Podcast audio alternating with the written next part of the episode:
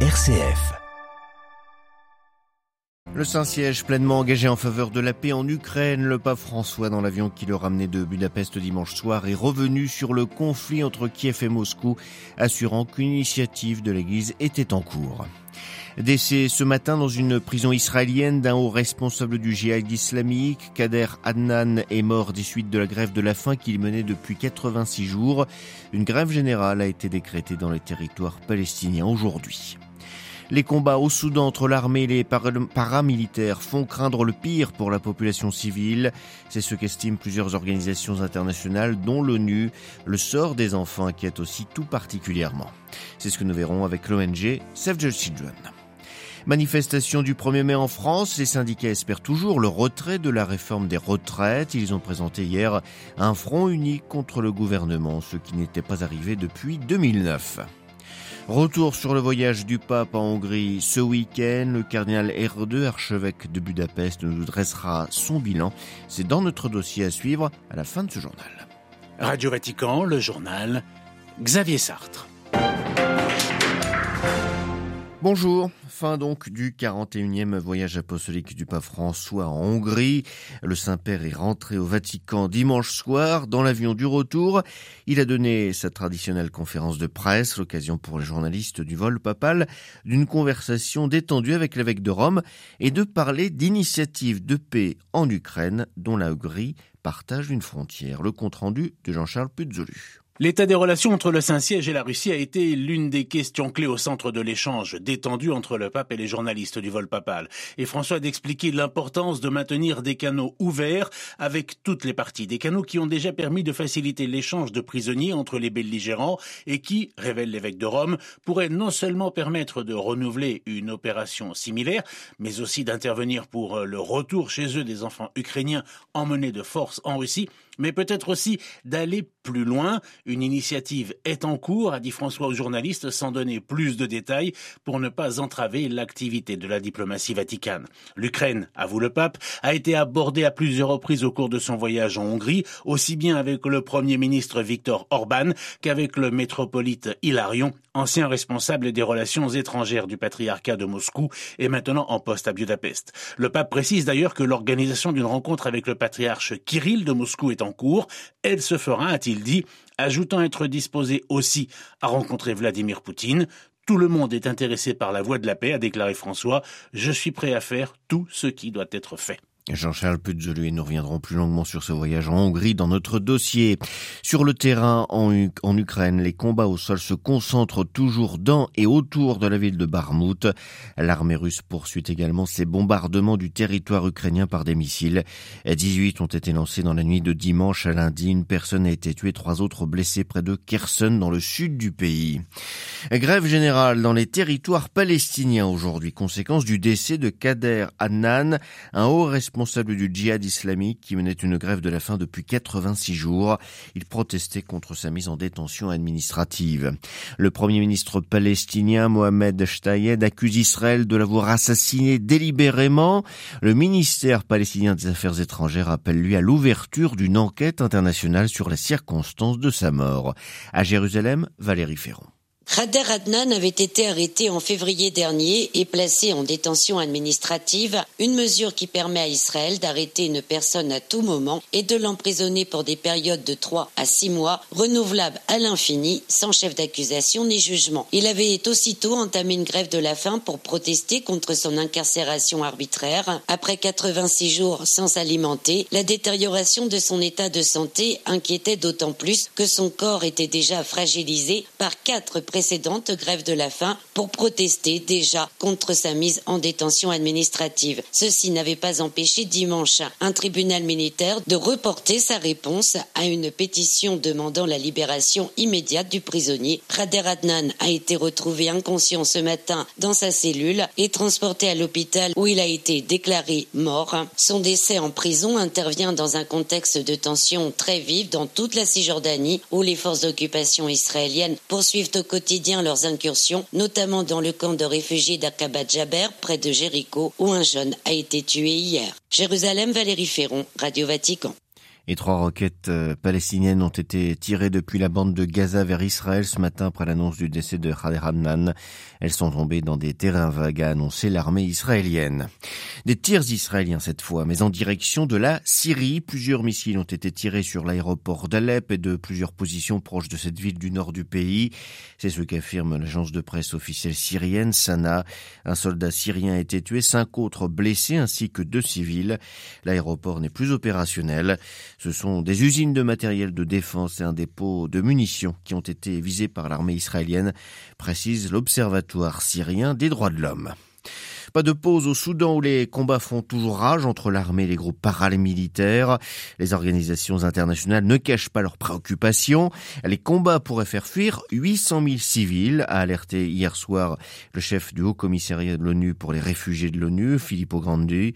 De son côté, l'Organisation mondiale de la santé a évoqué une catastrophe humanitaire. La préoccupation est grande, notamment pour les enfants particulièrement vulnérables dans cette guerre. Delphine Mugo est le responsable régional de l'ONG Save the Children.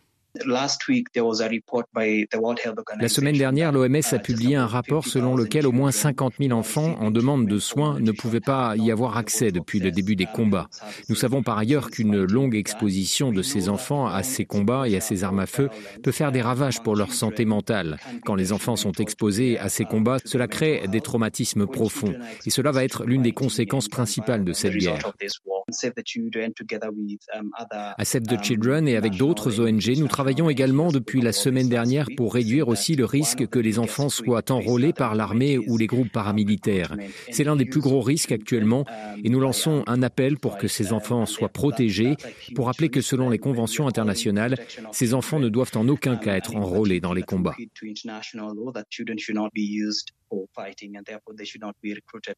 Des propos recueillis par Olivier Bonnel. Pour parler de paix entre l'Arménie et l'Azerbaïdjan, Washington, sous les auspices des États-Unis, les représentants des deux pays qui se disputent le Haut-Karabakh doivent se parler jusqu'à jeudi. Leurs ministres respectifs des Affaires étrangères sont présents depuis dimanche soir dans la capitale américaine. L'objectif final est bien la normalisation des relations entre les deux pays du Caucase. Les syndicats français toujours mobilisés contre la réforme des retraites. Hier, les traditionnels défilés de la fête du travail ont enregistré la plus grosse affluence depuis le 1er mai 2002 lors de ce 1er mai qui était aussi leur 13e journée nationale de mobilisation contre la réforme. Réforme voulue par Emmanuel Macron, adoptée au forceps par le Parlement et promulguée par le président le 15 avril dernier. Les précisions de Marie-Christine Bonzon. Malgré la promulgation d'une réforme des retraites qui a provoqué grève et manifestations depuis janvier, l'unité des syndicats français a tenu hier. De la CGT à la Confédération générale des cadres, en passant par la CFDT ou encore la Confédération française des travailleurs chrétiens, cette fête du travail a même constitué le premier mouvement de protestation unitaire des syndicats français depuis le 1er mai 2009. Le ministère de l'Intérieur a compté 782 000 manifestants hier, mais selon la CGT, ils étaient plus de 2 millions à défiler à travers le pays. Le dirigeant de la CFDT parle, et je cite, d'un 1er mai historique qui démontre le rejet de la réforme et l'aspiration des travailleurs à être considérés autrement par le gouvernement. Si, dans une poignée de villes, la participation aux manifestations a baissé par rapport à la dernière journée de mobilisation du 13 avril, elle a nettement augmenté dans la majorité des villes françaises, quelle que soit leur taille. La mobilisation a ainsi plus que doublé à Paris, Grenoble et Ajaccio. Metz et Agen ont enregistré quatre fois plus de manifestants. Il n'y aura pas de retour à la normale sans retrait de la réforme, maintient Sophie Binet, la nouvelle secrétaire générale de la CGT. Marie-Christine Bonzon pour Radio Vatican. Et des heurts ont éclaté dans plusieurs villes en marge de certaines manifestations. En tout, 108 policiers ont été blessés. 291 personnes ont été interpellées. 1er mai également en Colombie, le président Gustavo Petro a appelé ses concitoyens à soutenir ces réformes de gauche dans les rues du pays, agitant la menace d'une révolution si le Congrès continue de s'y opposer. Au pouvoir depuis août 2022, le président Petro fait face actuellement à une très sérieuse crise politique. Toujours en Colombie, le négociateur en chef de guérilla de l'armée de libération nationale, l'ELN, a insisté hier à La Havane sur la nécessité de négocier avec le gouvernement colombien un cessez-le-feu préliminaire qui fonctionne à 100%.